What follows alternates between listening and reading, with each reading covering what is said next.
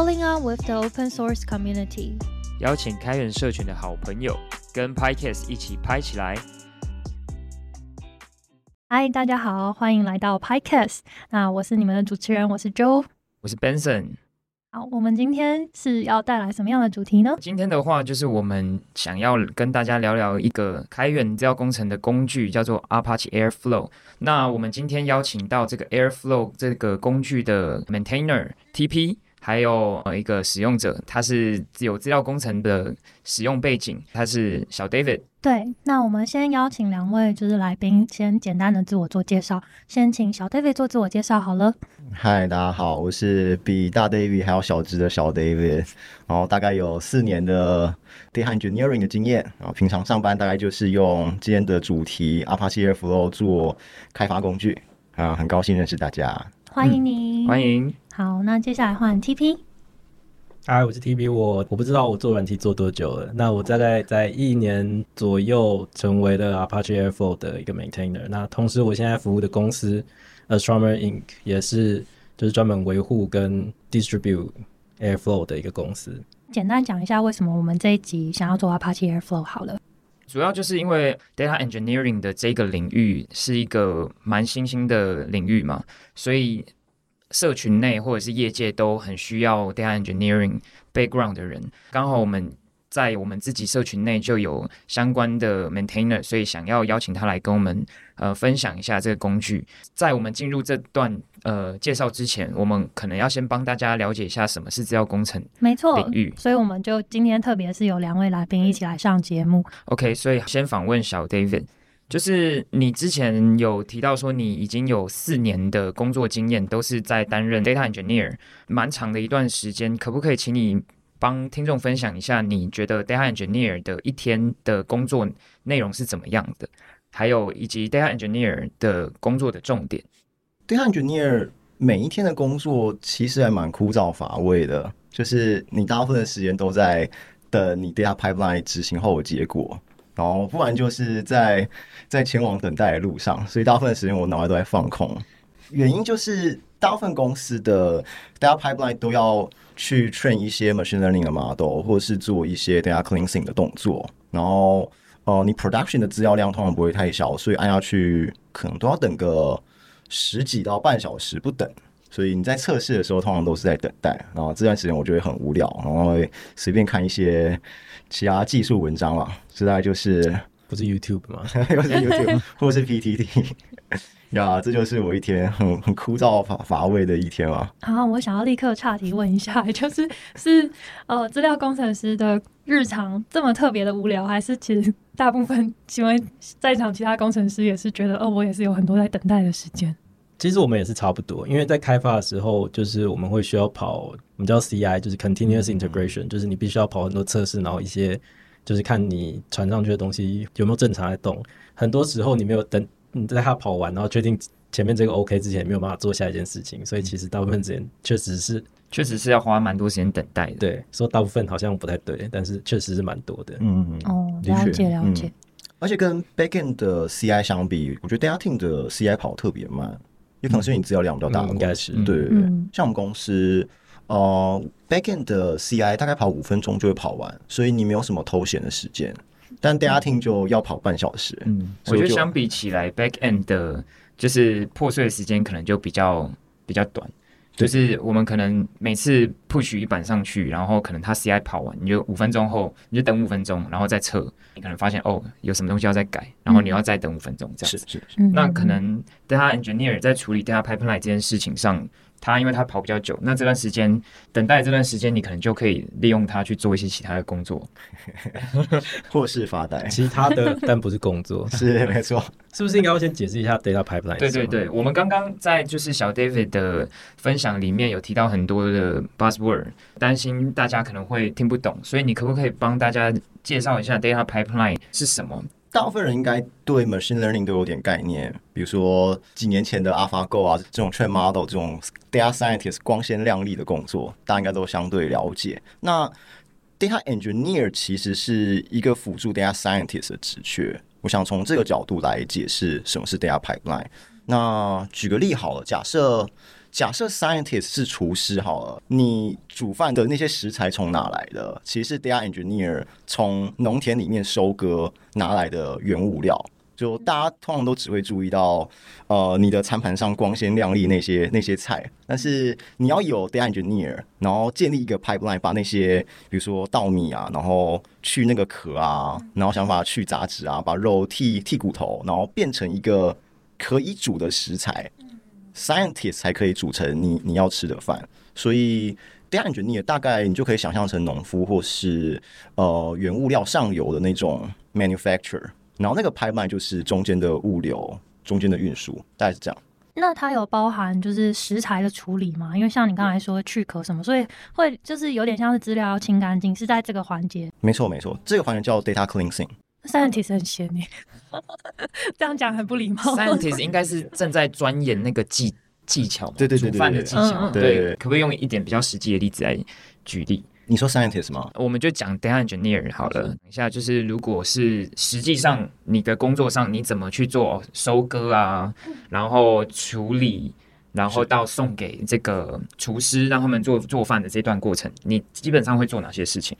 不然我们以拍抗 TW 这个社群的资料来解释哈。比如说，我们每一年的流程大概是会众会去 KKTix 买票，然后说哦，我要参加今年的拍抗，我要听演讲。那在 K K T X 买票这个过程，就有很多资料会产生，比如说你在官网停留多久，你从哪里看到拍抗的广告，然后最后造成了购票这个行为，那这些都是资料，或是你买票当下你其实有注册，然后 KT 这间公司会知道你是谁，你的 email，你的一些个资。Data engineer 或是 data team 在做的事情，其实就是把你这些各自，我们会把你的 raw data 从 KKTX API 拿到之后，把你做去识别化，比如说把你的 email、把你的姓名、电话这些都保护起来，我们都 hash 起来之后，我们会把这些 cleansing 完或是 de identify 的资料存到我们的 database，后面给其他人做开发。比如说今年有一个应用，是我们希望每天都可以看到昨天有多少人买的票。把资料清干净，de-identify 这段就蛮像是呃，农夫可能把食材清干净，然后放到比如说大盘或是重盘。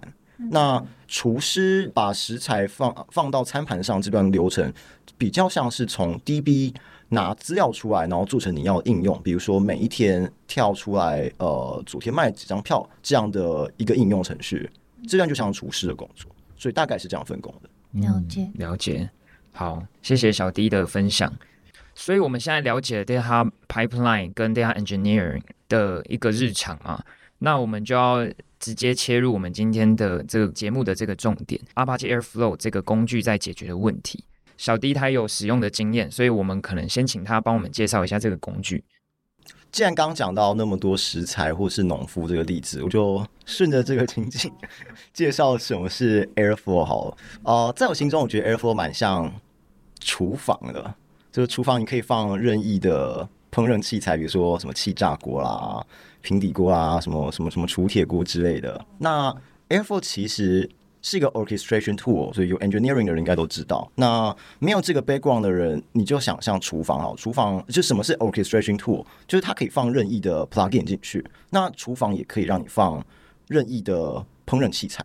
所以你可以在里面煮出任何东西，或是处理任何的呃原物料，然后变成呃比如说切片的排骨啦，或者是鸡腿。所以你可以在厨房做这件事情。那 Airflow 就是一个这样的场域吧。你可以处理各式各样的 data format，比如说把把 CSV 处理成你要的形状，你把 JSON 变你要的形状，然后去配合 Scientist 把呃原物料处理成切片的鸡胸肉。大概是这样的工具。那这样听起来的话，其实就是资料工程在做的事情，有点像是你们建造了一个，就是可以把田里面的食物，就是各种呃到处收集来一个 raw data 的东西，然后整理成之后要做资讯分析比较好使用的东西。然后刚刚讲到你们有做 de-identification 这件事情，其实有点像是我们把呃我可能到处采买了不同的萝卜，可是我希望它在煮的时候，它通通长得很像，就是我不用管这是哪一个市场来的，就是反正他们。就是我的萝卜这样子，Apache Airflow 或是 Airflow 这个东西，它有点像是一个呃工厂的生产线，就是它有一个可能不同的车床，然后去处理这些食材。我今天决定我萝卜通通要切丝，然后他就帮我切丝；我今天决定我萝卜通通要切块，他就帮我切块。是，也许是类似这个样子。嗯，我觉得你的理解蛮正确的。耶，太好了！好，我觉得你很 适合成为 data engineer。看你一身横练的筋骨。你们缺人是吗？有 data science 一直都缺人，而且数据这个这个领域，就是每间公司都未来一定是持续在发展的一个重点嘛。所以，我们今天才要做这一集节目，希望大家听了会觉得哎很有收获。那可不可以请就是或者是请 TP 帮我们介绍一下 Air 呃 Airflow 这个工具，它呃 generally 上来说有哪些特点跟它的使用场景？OK，所以刚刚。就有提到就是工厂生产线，但是我猜应该还是很多人不知道工厂生产线到底长什么样子，所以我就换一个比喻吧，就是最常讲的就是 Airflow 是一个 orchestrator 或 orchestration tool。那 orchestration tool 到底是什么意思？其实也就是非常的模糊。那如果讲 orchestrator 的话，orchestrator 如果用在另外一个语境里面，如果用在音乐这个语境里面，它就是叫指挥。那就是你在看那个交响乐团的时候，就有一个人站在前面，然后在那边。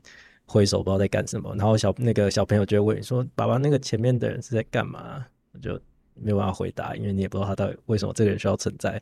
但是 orchestrator 这这个人存在的目的，基本上就是他不是要真的去做事，就是以交响乐团来讲，就是演奏音乐这件事情，他没有在做演奏音乐这件事情，但是他负责让他前面的所有这些音乐家能够演奏一个就是和谐的，然后有在一起的音乐。对，如果说你的那个就是你的工作里面有关联的东西很少，例如说，如果你的这个音乐家你只是一个摇滚乐团，可能只有四个人、三个人，那你们这些人之间，你只要比如说一个眼神交汇，或者是鼓手打几个点，你就可以大家就可以在一起了。但是如果一个交响乐团可能有到上百人，没有办法所有人都跟所有人眼神交汇嘛，那你就必须要有一个人来完成这个工作。那 orchestrator 基本上就在做这件事情。例如说，小提琴一跟小提琴二沟通的这件事情抽出来，由他来记得说，小提琴一在这个时候要做这件事情，小提琴二在这个时候要做这件事情，那由他来提醒大家，这样子大家就可以很好的完成这个工作。就是刚刚 TP 这样讲完的话，我会觉得，哎，我好像对 Airflow 这个东西，它的它的角色有更进一步的认识。然后，因为听起来它是要负责处理很多不同的不同的，就是。呃，需求，然后把它综合的，就是掌握在一起，有点类似专案 PM 的概念。好，那我想要问的是，就是因为刚刚说到，就是它必须要有很多不同的需求，然后被整合。所以，当如果我今天要处理的资料很简单，我是不是就也用不到 Airflow 这个东西？我自己都弄完了。但但是，也许就是因为现在我们的资料量很大，然后有越来越多就是不同的需求，甚至不同的人要共同合作，所以才产生了这样子的。工具出来，简单来讲，对，就是这样子。如果你的工作非常简单的话，用 Airflow 就是杀鸡用牛刀。对，那所以说，呃，刚刚其实前面在分享 Data Engineer 的日常的时候，有举到一些例子嘛？那你可以跟我们讲一下，呃，小弟可以跟我们讲一下，说 Airflow 在这个里面你的使用的一些经验。真的要讲例子。以 Python 来讲，大概就像刚刚讲的，我们去把 KKTix 的 raw data 拿回来，然后做一些 data cleansing 或是 de-identification 后，然后放到我们的 data warehouse，嗯，大概都是这样的使用场景。那你换公司其实差不多，只是你的 data source 可能不一样，但你可能会做你需要的 cleansing，呃，根据你的 business logic，呃，做一些转换，然后存到你们家的 data warehouse，大大概都这样，万变不。万变不离其宗。那那我想再问一下，就是说，其实我有跟其他的在不同公司担任 data engineer 的呃朋友聊过这个东西，然后几乎每一个公司都有在做 data，呃，有在做这个这类型的 ETL 的的工作的时候，都会使用到 Airflow 这个工具。那嗯，你你觉得说业界还有什么其他的工具可以来解决这个类似的问题？啊，要讲竞品的话，我有听过阿兹卡班，然后还有 Luigi，呃，这几个好像都算是同类型的 ETL framework。我记得 Spotify 好像还有出 Spotify 就是 Luigi 啊，就是 Luigi。OK，哦，那这样让就是你是怎么去选择你要用哪一个？公司选择。对吧、公司大部分选择 大部分的公司选择。那、哦那你觉得公司为什么会选？因为它应该是社群上最最成熟的 solution 吧，也是也可能是声量最高的，那就就随大流，挑最主流的 framework 比较没有问题。所以它应该也会是使用的这使用者最多的吗？如果我没有记错的话，这可能可以问一下 TP。应该是，就我所知，对，就对对啊。哦但其他的 framework 其实也不差，我记得 Airflow 是 Airbnb 开源的 framework，、嗯然后阿兹卡它应该是 LinkedIn 开源的，然后 Luigi 是 Spotify 对对对，所以其实大家都有自己的声量跟一些 community，、嗯但没记错应该是 Airflow 的 community 最大。嗯了解解。那在讲到这件事情上，我觉得就是也想问一下 TP，你觉得说 Airflow 它目前这么主流的原因是什么？嗯，我觉得它变得很主流的其中一个原因，是因为它很好扩充。因为就是这有一点牵涉到 data science，其实是一个蛮年轻的领域的问题。各种的那个 David 有讲到，就是那个你要做 data cleansing，然后你要从不同的 data 来源去拿东西，然后你要整合成一个固定的形状。那但是你的那个 data 来源真的有各式各样的形式都有，就是大家用的那个格式都不太一样，然后就要做很多的东西。那 Airflow 其中一个好处就是它有非常非常多，就是已经现成的连接各种资料来源的，我们就是可以连接 S 三啊，然后可以连接那个那个中国很有名，还有什么 Yandex 也有个，我根本就不知道那东西怎么用，但是就是有。对，那这应该是主要就是 AFO 多人使用的关系。对，就是因为你真的很容易可以找到你需要的东西，然后就是把它插上去就可以用，不太需要自己写程式。那像有些就说竞品其实也不太对，就是有些其他公司的首选，就是他们可能一开始在开发的时候，他们就没有需要那么多种不一样的使用场景。对，所以有些东西你可能就会变成要自己写 Python 程式，那就是对，就像对我这种，就是平常就是在写 Python 程式，那如果说你要打一个 HTTP request 到一个 API，然后拉下来，然后一堆 JSON，然后这样转来转去，然后最后跑出一个 dictionary，这是很简单的事情，对我而言。但是对 data engineer 或甚至 data scientist 而言，这件事情可能是没有办法完成的。那这时候有一个就是开箱即用的一个东西，你写好了，你只要把它定义一下，说你要去哪一个网址拿东西，它就会自动跑出一东西来，是一个非常方便的事情。听起来像一个料理机。好，那那这样子的话，我会想要问，因为刚刚已经听到，哎、其实，在各种公司都为了解决就是这种呃资料整理的问题，有有自己开发了他们要用的工具，也有提到说，就是 Airflow 是 Airbnb 做的。那我们今天要介绍的是叫 Apache Airflow，它跟 Airflow 又差在哪里？然后就是它是什么？应该说 Apache Airflow 这字就有两个字嘛，那 Apache Airflow，Airflow 是专案的名字，所以当你在就是用那个东西本身的时候，我们就叫就是 Airflow，就是 Airflow 这个专案是由 Apache 这个基金会来管理的。那 Apache 这个基金会基本上就是专门为开源的专案做支持，就例如说。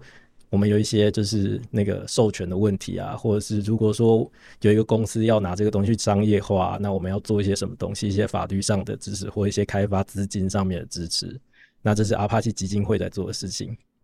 那 Airflow 这个软体这个专案本身原本是 Airbnb 开发的，那他们开发了一段时间之后，他们觉得想要让这个东西变得更壮大嘛，好像也不是一个很好的词，但就是，但是他们就是决定把这个东西捐给 Apache。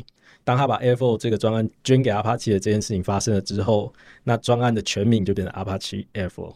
哦，原来嗯如此。好的，好的，那我了解。所以，嗯，所以那那现在 Airbnb 他们自己在用的，也就就已经是对他们现在还是在用 Airbnb，呃，还是在用 Airflow。OK。对，这种把自己开发的东西捐出去的案例很多吗？嗯，是不少，但是就是他们为什么要这样做？因为 OK，我先分析一下，就是因为我不是 Airbnb 的人，就是就是他在 他在捐出来这件事情的时候，我是没有参与的，所以我只嗯能猜测他们捐出来的理由。就是 Airbnb 本身是做旅馆业嘛，就是在对对旅宿业的，但是他们因为做旅宿业这件事情有很多资料分析的需求，所以他们开发了 Airflow 给他们的 data science 使用。但是他们并不是做这个当本业的，所以要维护这个东西跟他们的本业就旅宿业是完全没有关系的，所以他们会可能会因为这个原因，觉得说把它捐出来，会让这个专案能够得到更多的人的贡献。哦对这真的是开源的一个好处诶，对啊，嗯就是你等于获得全世界的帮助。对，那我想问一下，就是你们公司 Astronomer 嘛，嗯，他是在他们把 Airbnb 把这个工具开源出来之后，Astronomer 他什么时候来介入，然后开始维护这个产品？呃，在 Airbnb 把这个东西捐出来之后，听起来非常美好，你就同时你就获得了所有人的帮助。但是另外一方面呢，如果你只是单纯把一个城市放出来，其实是没有人会理你的。那个 Airbnb 在把这些东西捐出来之后，发生一些事情，然后就是他们原本开发这个东负责这个东西的人就离职了，然后 Air Airflow 在这个阶段就开始没有人维护，然后就开始像一个孤儿，对对对对，那但是还是有非常非常多的人想要用这个城市，他们还是会就是发现有 bug，然后就想要修啊，但是都没有人要理他们。那呃，所以他们基本上就是在这个阶段起来的，就是说，那好，那我们就来开一家公司，然后我们来找一些人来维护，然后我们把这个东西拿去卖钱，这样我们就可以就有钱可以付这些 maintain 的钱，这些 maintain 就可以负责把那些之前都没有人要理的 pull request 跟 bug fix 把它收起来，然后这东西就会变得很棒棒。哦，大概是这个样。OK OK，听起来是一个是一个财路，是一个财源。对，这东西其实是一个财路。如果大家各位有兴趣的话，网络上有非常多就是疏于维护的开源专案，可以拿来当你的创业。哦，创业项目，你就把它对对对建起来，然后好好照顾它，然后再把它卖给大家。没错对，，讲到财路这件事情嘛，我们就想要了解一下，因为 Airflow 它其实本身是一个开源的工具。那我也想知道 Astronomer 怎么在维护这样开源工具的情况下，还能够赚到钱来养这些 maintainer。因为开源在我的概念听起来是所有人都可以自由的使用，免费的使用。对，那就算你是它的维护者，so what？对，你们到底怎么做到拿它来就是提供更多服务？我想要先问一下小 David，就是你们之前使用 Airflow 的时候，你们是自己 deploy 一个 Airflow instance 吗？那你们的那个 deploy 的 stack 大概是长什么样子？过去有用过 Kubernetes 另外一个 framework 叫 Helm Chart，用 Helm Chart 去 deploy Airflow，然后就会帮你 spin up 很多 Kubernetes 的 part，这样。嗯然后你们是自己有自己的 database，然后对对，OK，等于他们是自己去 host 一个呃 Airflow 在他们自己的机器里面嘛？那如果说你要做这件事情的话，你就必须要有，就是要么你就是要自己有维护机器的人，或者是要么你就要把这个东西丢到，比如说 AWS 上面，或者是你要你用 Helm chart 的话，可能丢到 GCP 会比较方便之类的。那你也要也需要有一些 sysadmin 去做这件事情。那如果你的公司不够大的话，你要自己维护一个 sysadmin 的团队，其实是一个很花钱的事情，因为 Airflow 就是在那边，它基本上就是要有人去顾，坏了就是要有人去修。那如果说你的对 Airflow 应用场景没有那么大的话，那做这件事情很花钱。那 a t r a m a 的其中一个裁员就是，如果说有十个那个 Airflow 的 instance 要顾，那我们就只要一个，因为它不会随时都坏掉啊，所以我们可以把这件事情分摊掉。那每一个人都可以获得他需要的，就是 Airflow 的维护。这些一个一个可能没有办法单独的撑起一个团队，但是如果没有十个、二十个的话，我们就可以撑起一个团队来做这些维护。那另外一个就是我们最近在做一个事情，叫做 Open Telemetry，就是可以追踪说资料从哪里来，然后被谁做了什么事情，然后出去。那这件事情在 Airflow 里面是没有做的，其中一个原因是因为就是 Open Telemetry 有一些也不能说隐私上的问题，就是它在某些程度上跟开源的东西是冲突。但是如果你这这个东西是在公司内部用的话，那你就可以有非常合理的理由去追踪的资料来源跟你的每一个使用者做的事情，因为他们都是你的员工嘛，那他们做的东西都是你的工作，就可以从这个地方去着手。那一个开源专案可能没有办法做，或是没有办法做的很好的事情，因为如果说你是开源专案的话，所有人都是开源，那为什么要帮其他公司做对其他公司有利，就是有一些利益冲突的地方，那我们可以来做。因为对我们来讲是没有冲突的，就是你们所有的客户都，我们所有的客户都会为了这个东西受益。OK，所以说刚刚说的是你们公司赚钱的方式有两项，嗯其中一项就是你们去帮忙维护别的公司没有能力维护的 Airflow 的 instance，而且他们维护很多个这样子的数量。对对然后第二个就是刚刚讲 Open Telemetry 这一段，就是做一些开源专案不太找得到人来做的事情。所以后面这一项跟 Airflow 本身没有太大的关联性，就是它，就是我们会去改 Airflow，就是因为 Airflow 是开源的嘛，所以我们可以在里面安插一些就是原本 Airflow 没有的东西。哎，那我想深入问一下，刚刚讲到说你们去帮那些公司去做这个叫做 hosting cloud hosting 的 Airflow 的维护的服务嘛？嗯，那你们是由你们自己本身开发者去帮他们维护，还是你们其实前端也会有一些 support 的人哦我们在有专门？support team，就是 System Reliability Engineer。那这样子的话，我觉得，诶，就是我们已经认识了 Apache Airflow，知道，诶，它能做什么。那接下来就来问一下使用者使用的经验了。好，那小 David，我想要问，就是你在使用 Apache Airflow 上，你的体感如何啊？先 in general 的告诉我，你觉得这东西有没有很棒？好不？好用？对不好用的话，对面的人可以直接解决你的问题。你不用上去发 PR，他在你对面。体感嘛，主观来说我觉得还不错吧，但因为我没有用过其他竞品，所以很难在客观上讲好不好。但主观来说，我算是喜欢这个工具的，那刚刚有说到，就是它是一个很容易可以安安插任何其他的扩充性很好。对扩充性的东西，所以你是常常这样子做的人吗？哦、是，我想大部分人也都是。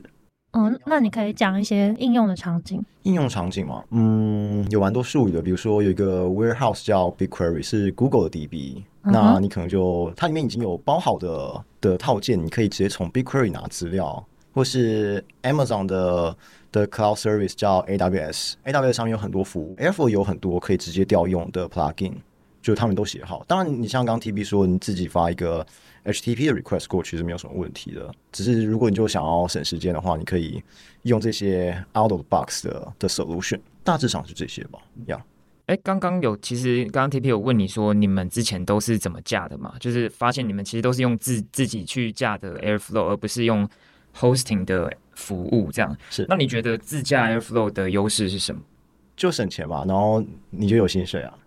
啊啊！如果公司要付你薪水，然后你又可以花钱去去用别人这种 cloud hosting 的服务，那太棒了啊、反正公司花钱嘛，又不是我花钱。哦，所以你现在是没有用 cloud hosting 的这种？对对对，其实那东西蛮贵的。所以你的意思是说，如果公司愿意花钱买 cloud hosting 的 Airflow，你就会失业？有可能吗？有可能吗？不过，当然如果所有的公司都买 Cloud Hosting，你就可以加入了 s h a m 对，你还是有工作。这也是 你就有打另外一个打不过就加入职业嘛，打不过就加入。但如果在不失业的情况下，可以用 cloud hosting，真的可以让你省很多事。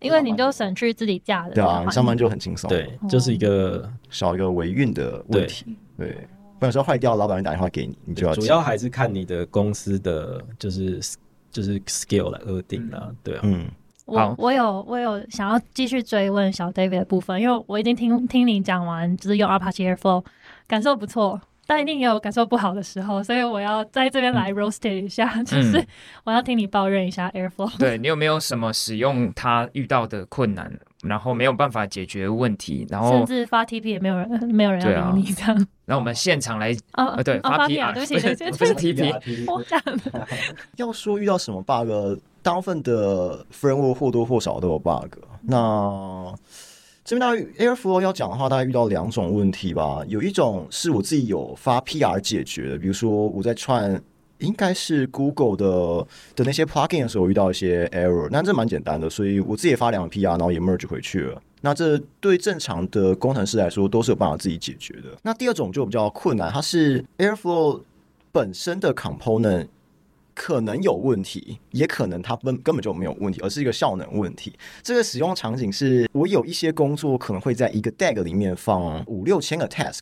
所谓的 DAG 就是叫什么呢？DAG，对对对，它是一个 directed acyclic graph，它是一个有向无环图啊。Anyway，这是一个很复杂的术语。反正基本上就是那个 data pipeline。是是是，它就是一个 pipeline。那如果你在一个 pipeline 里面放了太多太多的任务的话，那个 scheduler，因为刚刚 TP 有讲啊，scheduler 蛮像是乐团的指挥官，这指挥官就不知道为什么就罢工了。然后他就没有再挑任何一个人出来演奏乐器，然后那你的 test 就会卡住，对，然后这时候老板就打电话给你，你就会觉得很崩溃，那就不是我的错，你觉得是就是工具的错？对对对，我觉得是工具的错。但你每次在开会的时候，老板问你为什么坏掉，然后不是我的错啊、然后久而久之你就觉得很尴尬。那但这个时候，我有在 Airflow 的 issue 问过这个问题，然后其实有蛮多人问过你的任务 scale 到某一个 threshold 之后，还蛮容易 crash。但大部分 Airflow maintainer 在上面回答就是，我很难在我的 local reproduce 你的问题。因为他很难在自己的 local spin out 一个五六千个 task，而且每个人的环境都不一样。对，就是就算你真的 spin 到五六千个 task，也不见得是跟他一样。对对对对因为我跑的是我公司的资料，嗯，你没有办法复制我公司的资料，所以你也不会给他做对啊，对啊，所以这个任务在本质上它就不容易帮你 debug 呀所以就还是花钱让 astronomer 解决。对啊，这也是一个就是 astronomer 有用的地方，就是我们我我本身啦，就是除了开发 Airflow 就是写 Airflow code 之外，花时间最多的地方就是如果有那个客户打电话进来跟那个 reliability team 抱怨说 Airflow 不会 work 的话，我就会就是加入那个会议，然后直接帮他 debug 这样子。哦，好方便哦。你们要你要不要请公司？你要不要直接请 TP 到你们公司去？花钱解决。对而且是还是 on site 的服务哦。真的耶，这个 charge 可能好吧。那在你们公司还没有这样的就是 合作关系之前，你遇到刚刚你说的那个情境，你的解决之道是？我就重开啊，对，重开治百兵。对啊我们遇到问题就是先叫客户重开，就是 reliability team 第一件事情，你先重开看看，没就是不会 work 的话，我们再找我们 Airflow developer 来。所以重开可以解决掉百分之五十以上的情境。我大部分都是重开，要么就是整个 server 重新安装，然后基本上都可以解决。只是你出去玩到一半，你 你这个时候要拿出来，觉得很麻烦。好，至少还可以用手机解决。是那刚刚也有提到说，有一些问题你可能自己遇到了，你其实发个 PR 你就把它解掉了嘛。是，对。那其实这个也会想要回去问 TP 说，对于使用者他们自己遇到了这个问题，然后发 PR 到你们开源专案上面去。如果今天有好几千、好几万个使用者，他们都自己发 PR，那对于你们这样的开源专案来说，怎么去影响你们这个专案的这个 product roadmap？因为你们不可能说说一万个 PR 你们全部都接受嘛，那这个可能也会影响到你们整个产品的一个走向。那在这段事情上，你们怎么去决定？就是你们内部会有什么样的 workflow？基本上 bug 两种，呃，也不是说 bug issue 有两，或者说 PR 有两种，一种是就是很明，就是这东西有 bug，那可能例如说它文件上写的是这样，但它做的不是这样，那这就是很明显的 bug。那所以第一件事情，你的专案一定要有完整的文件，就是这个事情，这个东西应该要这样这样这样做。那如果他没有照着做，那就很明显是 bug。那如果使用者发了这一类的 PR 进来，通常就是接受，没有什么问题。虽然大部分就是使用者 PR 这类 PR 都没有真的会把 bug 修掉，这是另外一个问题。对这好像是很很很很隐秘的一个呃，这说出来会不会对你们公司有危害对啊可以？讲吗？这呃，这是开源软体的现实啊，还是没有办法？就是不是所有的贡献者都是可以一发把你的问题正确的解决掉，是一个开源专案的问题，因为你也没有办法像商业公司一样去开会直接把它定出来，然后写的什么写的什么乐事，你看就不认识他，你也不能这样做。对，那这是一种 bug 啊，那一种 issue，那另外一种 PR 就是他觉得 Airflow 现在做的事情跟他想要 Airflow 做的事情不一样。不是不是 Airflow 做的事情跟 Airflow 应该做的事情不一样，是他觉得 Airflow 现在正在做的事情跟他想要的不一样。那这类 PR 就会比较难被接受，因为这种叫 behavior change 的东西就会需要比较多的讨论，因为我们会需要知道说为什么他现在是这样做的。那他可能就是不照你的方法做是有他的理由。那我们必须要先把这件事情理清了之后，才可以开始讨论。那当然不是说所有的 behavior 都是背后都是有原因的，有可能只是就是一开始写的那个人觉得这样就 OK 了，就 OK 了。那这种是可以改的，但是我们就是必须要先有一个讨论去理清这个这件事情。那这件事情通常会是在一个就是我们有一个讨论群组，我们现在就是阿帕奇的专案通常都是用一个 mailing list 来讨论，就是一大堆 email 交换了。那如果说 email 交换了之后，这一类这类问题还会再分成两个层级，一个是普通的，就是其实没有人知道为什么之前是这样，所以就好吧，那就改吧，没有问题，大家投票过了，OK，好就改。哎，等下，我想问一下，你们投票是什么人在投票？OK，就是呃，阿帕奇的每一个专案都会有一个组织叫做 PMC，呃，Project Management Committee，是由就是一开始那个 project 的 owner 去投票出，呃，不是投票，他去选出来的。那选出来之后，他就有点像立法委员那种感觉。对民意代表，对，然后如果说如果就是有人好像贡献蛮多的话，那他就可能会被选去加入。邀请对，那如果有人就是太久就是不不在这专案 active，他就会被移除这样子，那会会有稍微的轮替。对，那是由这些人来投票决定专案的方向。刚刚说就是普通的，就可能由 PMC 直接投票就可以决定说要不要改。那如果是非常复杂、非常 fundamental 的东西，例如说，呃，之前 Airflow 的那个 DAG 的 scheduling 只能用 Chrome 或者是 Time Deal，就是用一些比较简单的方法，就是多久执行一次。那我们想要把这些执行的逻辑下放给使用者。这件事情就是影响的东西很多，那我们必须要改的东西比较多，然后就是也会影响到比较底层 Airflow 的行为。那这件事情我们就会就需要那个就是提出这件事情的人提出一个正式的 proposal，叫做 AIP Airflow Improvement Proposal。那这 proposal 就必须要公开给大家看，就很像白皮书嘛，然后给大家看，然后大家都可以上去留言。然后你说的大家是公司全世界的人全世界对哦，只要你想，你都可以上去留言，然后进行讨论，然后最后定出一个很完整的，我们这件事情要这样这样这样这样做，然后会改到这些这些东西，在事前就先分析好，等到这个 AIP 被接受之后，我们就可以逐步的把这些东西去完成。很严谨诶，就是虽然是一个开源专案，可是它的走向是就是所有人都可以一起来讨论的。对，这个也是就是加入 Apache，虽然那个部分是跟我没有关系，但是我是觉得就是当初有把就是这个专案加入 Apache 是一个很好的决定，因为它的复杂程度确实是就是这些东西都不是 Airflow 专有的，是几乎所有 Apache 专案都会遵守的，是他们就是 Apache Foundation 本身就已经有一个明文建立的流程，所以我们只是照着走而已，那就可以达成蛮严谨的目标。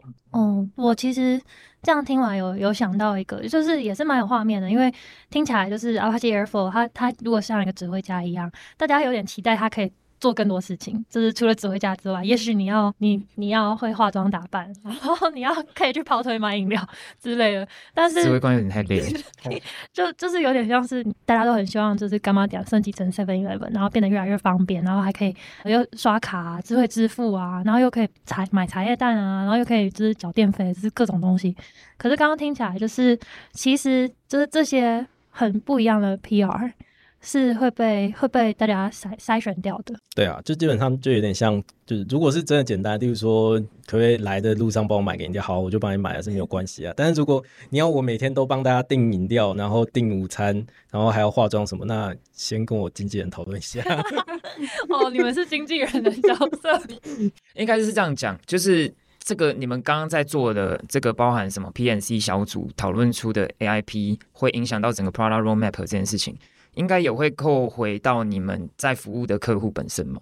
就你们的客户的需求是不是也会影响到你们这个专案产品的发展的路线？对啊，因为客户基本上也是 Airflow 使用者嘛，就是因为他是我们的客户，那因为他们有 bug，我们就会直接去帮他修，所以那个 a s t r o n o m 客户会有一个很直接面对 Airflow maintainer 的管道，所以如果他们有需求的话，Airflow maintainer 会很直接的指导。那如果他们真的想要提这种就是 behavior 上的那个改变的话，Astronomer 里面的 Airflow maintainer 也可以为他们提供意见，说，哎，那个另一家公司也有一个好像差不多的需求，那我们可不可以讨论一下说？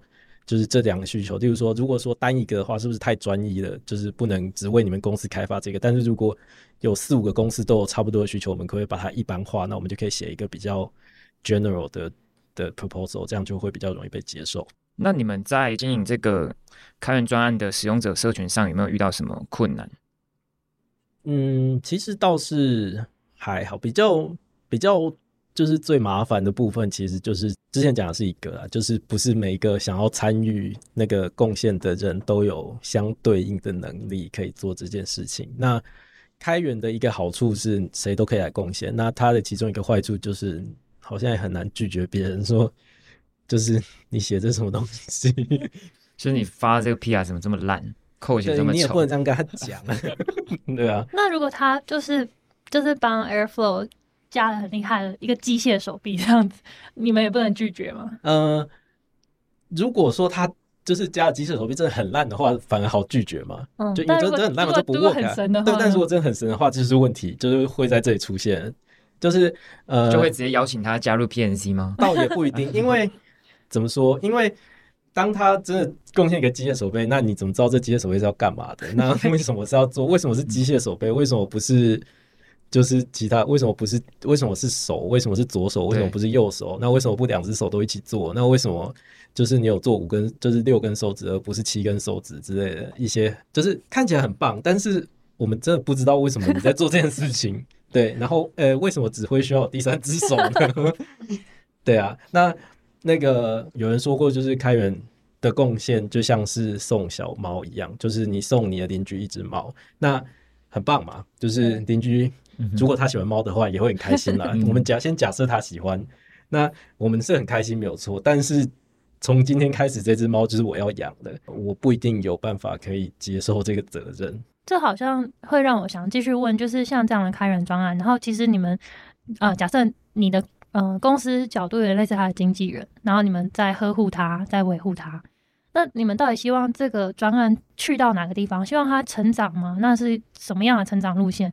因为像刚刚那种长成三头六臂也是一种成长，然后或是诶，他在这个领域就是越来越专精，他就是这里的 top，但是他只做这件事也是一种成长。那就是我我不是很清楚，也许很多开源专案他们会想要走的路线是不一样的。那你们是怎么想？对，确实是每个开源专案都有有不一样的路线，也是有些开源专案就是我就是做这件事情，那我就一辈子做这件事情。就是如果说这件事情没有以后没有人要做的，那我就算了，我就不维护了这样子。如果说你要加新功能，没有我就做这件事情，我也不想加新功能，也是有这种专案。Airflow 以以 Astronomer 的角度，我们是希望，因为 Astronomer 毕竟是一间公司，所以我们希望的是 Airflow 就是让 Airflow 可以解决我们所有客户的困难，就是他们想要对他的 data pipeline 做什么事情，那 Airflow 可以帮他做到这样子。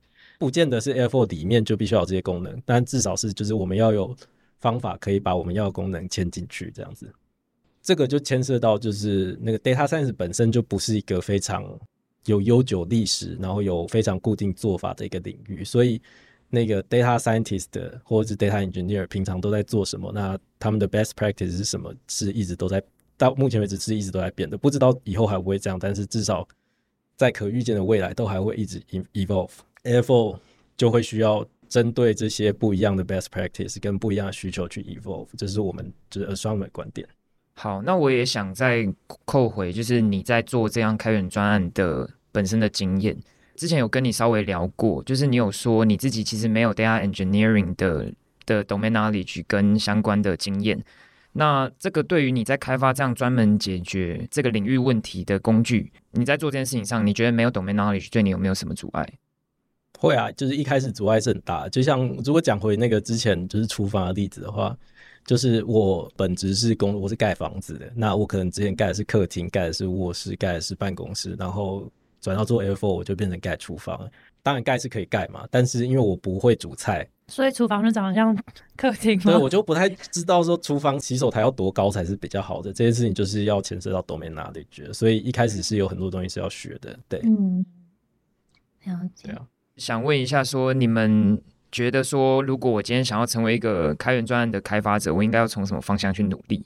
有两，一个是就是找一个做开源专案的公司聘你，那你就你就知道开源专案，了就不用努，呃，不是不用，就不用努力了，就不用努力成为开源专案的贡献者，你只要努力的解决问题。就好。对，那另外一个方法就是独立贡献者嘛，就是刚刚说的，就是那些怕发 PR 的人，像小迪他也是独立贡献者嘛。呃，对，只有两个 PR 的 IC，大部分人都只有一个 PR。哎，我赶快问一下，发 PR 这件事情是你发现一个可以可以需要被改善的东西，所以你就发出去。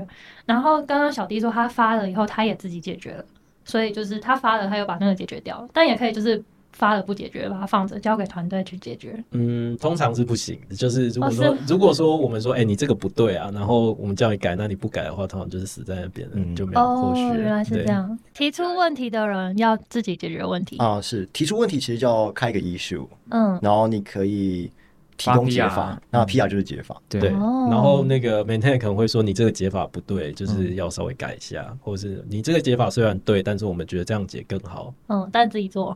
这样子吗？啊，通常这样，因为应该是说他们也可能以后会做，但是你为了解决你现阶段的问题，你必须马上先跟跟他们讲 solution。嗯，所以你当时是你 PR 发进去，马上被 merge，你就解决你的问题，还是你你也在你自己电脑里面，你自己公司的专案里面用别的方式去解决它？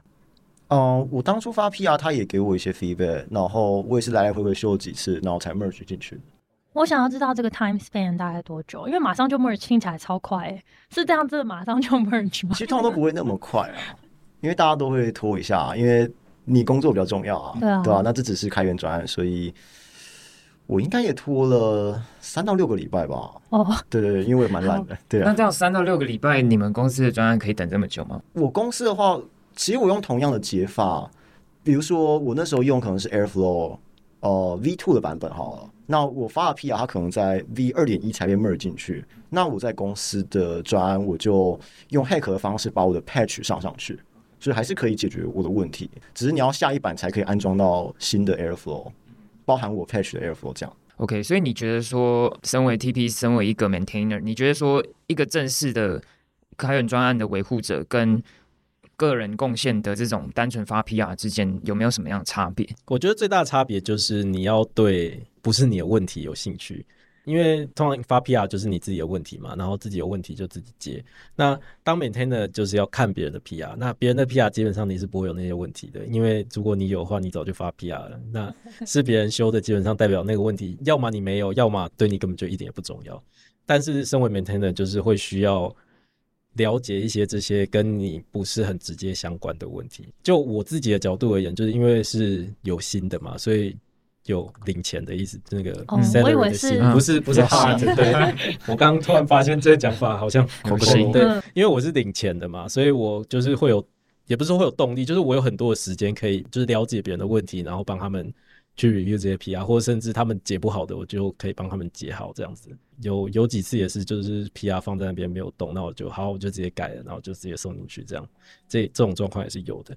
嗯、回到就是，如果你不是拿薪水的，如果你真的很想成为 maintainer，所以老实说，我是不太确定为什么会有人想要成为 maintainer，但是 因为也没什么好处、啊。你说如果没拿薪水，对啊，嗯因为也没什么好处。但是如果你真就是如果你觉得很有爱啊，对，如果你真的对这个专业很有爱，然后想要成为 maintainer，然后想要更进一步了解它，那你要成为 maintainer 的先决条件就是你要更进一步了解它，就是你要了解一些跟你没有相关的问题，然后你要去海巡，就是别人的医学、别人的 PR，你觉得这边做的不好，你就帮他提一些建议，这样子。只是这件事情做久之后，就会有人注意到你，就会离 maintainer 越来越的度越来越近，这样子。你刚刚的分享会是你的过程吗？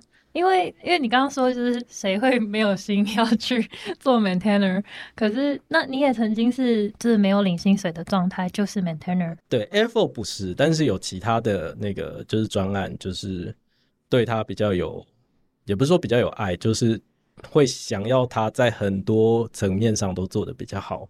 那这种时候就是这种时候就不是跟对跟你无关的事情有兴趣，而是你有兴趣的东西真的太多的的时候，那你就可以就是因为对那个专案而言，这两件事情是一样的嘛，就是你有兴趣的东西很多，跟就是你一直在关心跟你没有兴趣的东西，对专案而言是一样的意思。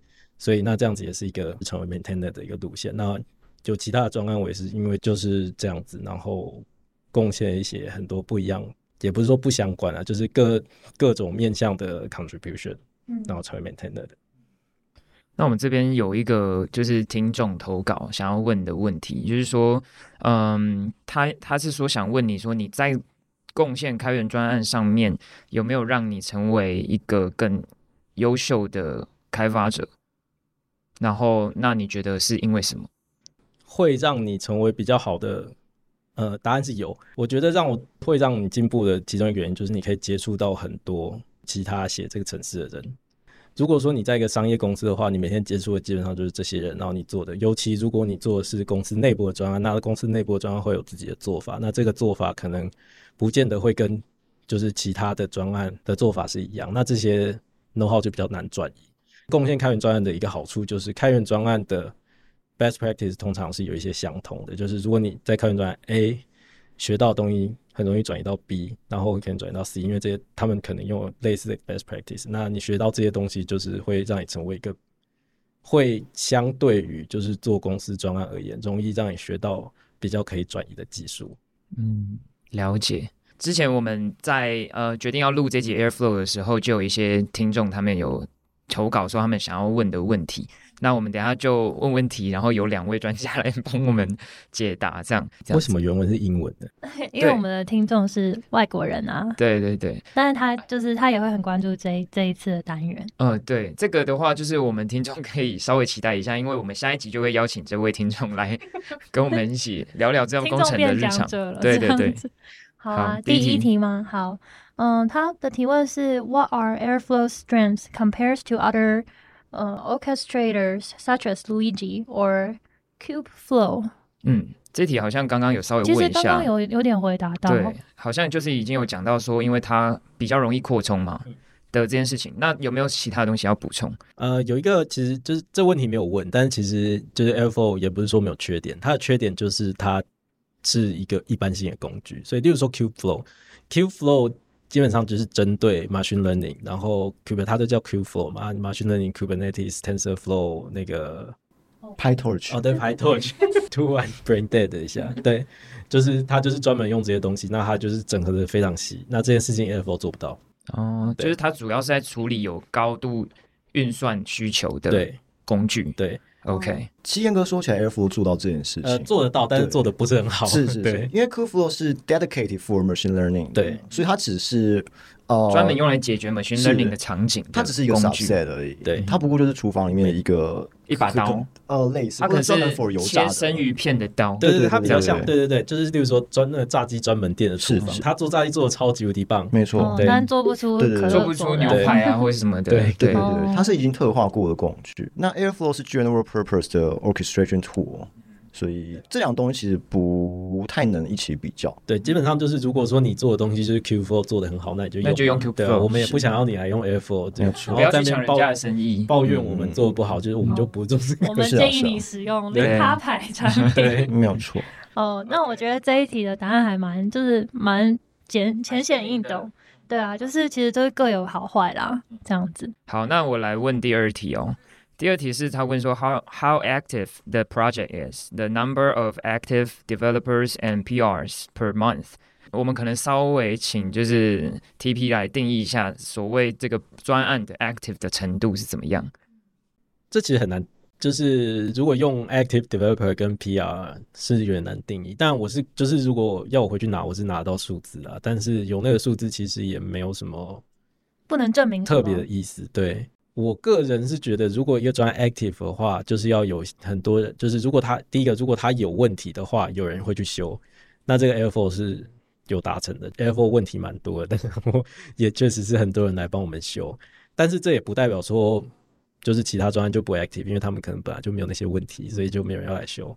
对，但是至少这可以证明说 Airflow 本身是 active 的。然后 active developer 是确实非常的多，但是其实大部分像那个小 David 刚刚有说他只发了两个 PR，其实两个 PR 就已经是就是就是那个接触贡献者，哦，就是就是高于高于中位数的，因为中位数是一。哦 不，到吧？对，哇，你也可以被邀请加入 PNC 耶。这样 level 应该是不太行。什么乐色？再发两个就可以了。再发两，对啊，那我觉得这是就是可以证明 Airflow 的使用者非常的多，所以我觉得是好事。就是要呃一个专案要维持 active，最重要应该是要一直有新的 developer 加进来，因为你不可能就是加入这个专案，就是 PNC 当一辈子也是不可能的，所以有新人进来是很重要的。那 Airflow 在找新人这件事情是做的还不错，因为会有就是跟着那个 Apache 一起定时，也不是定时啦，就是不时不时的会有 workshop。那我们之前在 PyCon 之前那个 Sprint 有参加，就是哎，那接下来呢？嗯，最近有点没空，哎呦，下次下次。好的，OK，那我们进入下一题。好，OK，所以下一题的问题是 How well does airflow scale？嗯，然后他有附注说 Can I get it to run millions of jobs at the same time? If yes, how？那刚刚好像其实有稍微提到，就是呃，小弟也有遇到效能上的问题嘛。嗯，那这部分的话，就是可以请 TP 稍微做一下解答。怎么说？就是遇到效能问题，最简单的方法就是丢给他更多的资源，丢给他更多的资源，在我至少在我们的经验上面是可以解决问题的。就是如果说你的那个 scheduler 跑满，就是 CPU 满的话，你就丢更多给他。对，那如果不够，就是就再多丢两个 CPU 给他；如果不够，就再丢四个，哈哈哈，大概是这种概念。很像在喂馒头。那那刚刚讲了这个，给他更多资源是在 local 的情况下嘛？如果是 cloud hosting，对，这就分成两个部分。第一个是就是 schedule 本身，就是 Airflow 本身要用多少资源，那这个部分在 Cloud Hosting 上面也是可以调的。对，那当然就是资源越多，钱就价格就会稍微有对应的调整这样子。但是就我们的经验，大部分的大部分啦，就是当然也是有一些非常比较特别的使用者，大部分的使用者遇到问题其实不是 Airflow 就是不够 scale，是因为 Airflow 是 orchestrator，那你不管 orchestrator 再怎么厉害，你下面还是要有那个就是 musician 对啊，在在 play 嘛。通常你要请到那么多 musician，要 hit 灭到 Airflow scale scaling 的瓶颈，就是比较困难。或者是还有一个比较大的问题，通常就是你的那个资料库不够快。所以他问的问题也蛮极端的、他问说你可不可以 run million 的 job？对，如果就是你说可不可以 run million jobs，答案是可以啊。但是没有测过吗？你们 parallelism 最高测到多少？诶、有测过 million，但是通常你到 million 的时候，就是你的问题就是你的 database。那除非你的 database 是用就是那个 local 那个 Unix socket 去跑，不然根本就撑不起来，就是了解你的瓶颈不在那里。嗯，原来如此，好，那我们来到今天节目的最后一题。那这题也蛮简单暴力的，他问的是 If the speaker is using Airflow in his current position，所以应该是要问 TP。嗯是吗？是问我吗？我答案是没有。嗯，他的答案就是简单暴开力。开发者本身没有在使用 Airflow，，对，我是对我只用 Airflow，只有就是在开发 Airflow，然后有东西要测试的时候会开起来测一下，这样所以你本身没有做资料处理的欲望吗？不能说没有，但是确就是确实事情是有一点多，所以 要跨到那个部分也是有点困难。就是你没有办法包山包海啦。听起来有点可惜。毕竟，可是毕竟，因为软体工程师跟资料工程师会被区分出来，是它有它的原因嘛？嗯，对啊，他本身是在打造这个产品，而不是在解决这个问题。这样，对啊，确实是，如果你要我去就是转行也是可以啊，那就 那就少一个 maintainer 嘛，哦，不要这样，不我要这样。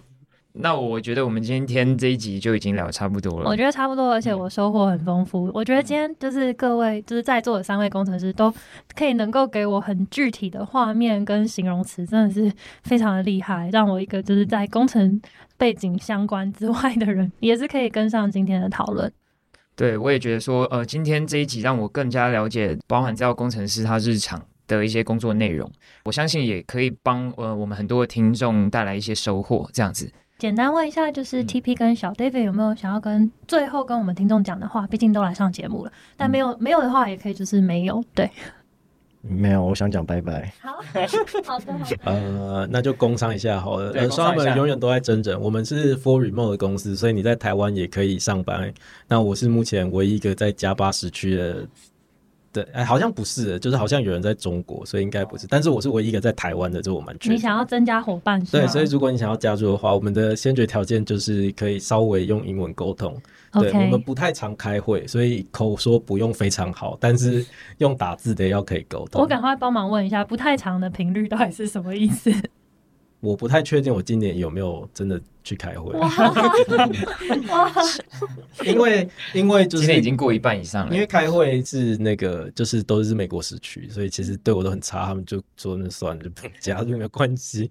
哇，很棒哇，好哎！棒哦！我最近刚好在找工作。哦，哎，听到这一集的听众，就对是不要犹豫了。如果你对我们今天讲的内容有兴趣，甚至想要成为这个 maintainer 的话，嗯嗯，可以准备可以投你的履履历。astronomer 打 io，OK，astronomer career 这样。哦嗯，，OK，好，虽然他不是我们赞助商啊，但我们还是很乐意的。好好，那我们还有另外一个，就是呃，TP 要宣传一下他台北打拍哦，对对的活动嘛，对对对？就我我们不太确定，就是 podcast 出来的时候是什么时候，但是嗯我在下、就是台北打牌找我下个月底八月八月二十五号晚上会去台北打牌，那目前地点还没有定，那我应该也是会讲 Airflow，然后跟那个在 Astronomer 做 Airflow 的事情，那如果有兴趣的话可以来听听看，嗯然后也找我聊聊，然后如果有兴趣投履历的话，我也可以帮你看看有什么适合的。哇，听起来是千载难逢的机会我等一下先把我。履历给他。对啊，所以大家听完这一集，就是对 Airflow 有兴趣的人，可以先去玩一下，嗯然后就是之后再去台北打拍，可以赌到 TP 这样嗯，子。对，如果有你发的 PR 或 issue 都没有人理的话，你就直接杀去那边找他就可以了。但通常还是通常还是不会不会不会有人理。那非常感谢我们今天邀请到两位来宾，然后跟我们分享这么多的内容。谢谢小 David，谢谢 TP。谢谢两位，对，那嗯我们今天的节目就到这边喽。我是 Joe，我是 Benson，大家拜拜。拜拜拜。